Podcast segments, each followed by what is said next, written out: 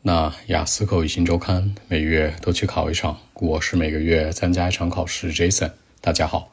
关于二零二四年第一场雅思考试考情汇总分析，在考场录进录制，那没有杂音，不要介意。今天是二零二四年一月六号。首先，今天的听力呢有一定的难度，但还好，还算友好。它第一部分讲的是病人信息的一个填表内容，是填表格；第二部分呢是营地的活动相关，是单选加上匹配。第三个部分呢是非洲艺术的一个讨论，是多选加上匹配。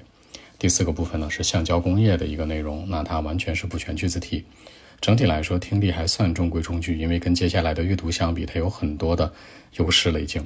好，第二个内容阅读，今天阅读超超超超级难，因为今天的阅读呢，主要问题是在于它第三篇没有时间做，以及第二篇特别长，还有生词很大。第一篇文章讲的是农耕的机器，第二篇文章说的是仪器的建筑对人类的影响，第三篇文章说的是澳大利亚动物灭绝。主要题型是 heading 单选填空和判断。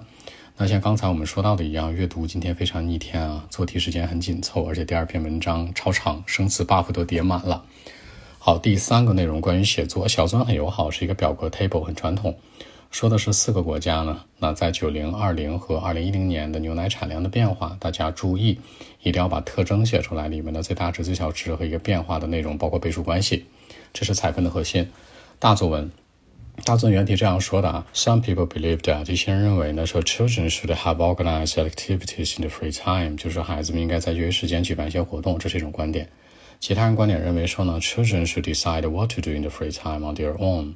就孩子们应该自己做决定。那讨论两者观点，引申义啊，一边说的是什么呢？就是孩子们应该举办这个活动，这言外之意就是说呢，可能家长啊、学校帮他们举办。另外一边说的是呢，孩子们自身做决定，对吧？讨论两者观点。这里面当中大家注意可以讨论两个方向。首先，第一呢，可以强调一下孩子们这样做有什么优点和缺点，那完全满足他们的兴趣啊，让他们很开心。缺点呢，就是什么都乱搞，对吧？可能没有一些条理性。那家长、学校这样去做，其实有一个核心的。优势和要素是什么？能保证安全性，能保证靠谱程度，但有一个缺点呢，孩子们不一定喜欢。所以这两边其实是很平衡的。你看想写哪边，哪边都可以擅长。其实写这个孩子们自己去做，可能会更符合孩子们本身的一个追求，也更符合你内心曾经少年的一个追求。可能这样去写会更稳妥。那今天整体的这个考试吧，可以这样去理解：小尊、大尊还算友好，然后听力呢也还 OK。这个写作是超超超超级难啊，很久没说这么难的写作了。所以说呢是这样的一个基本情况。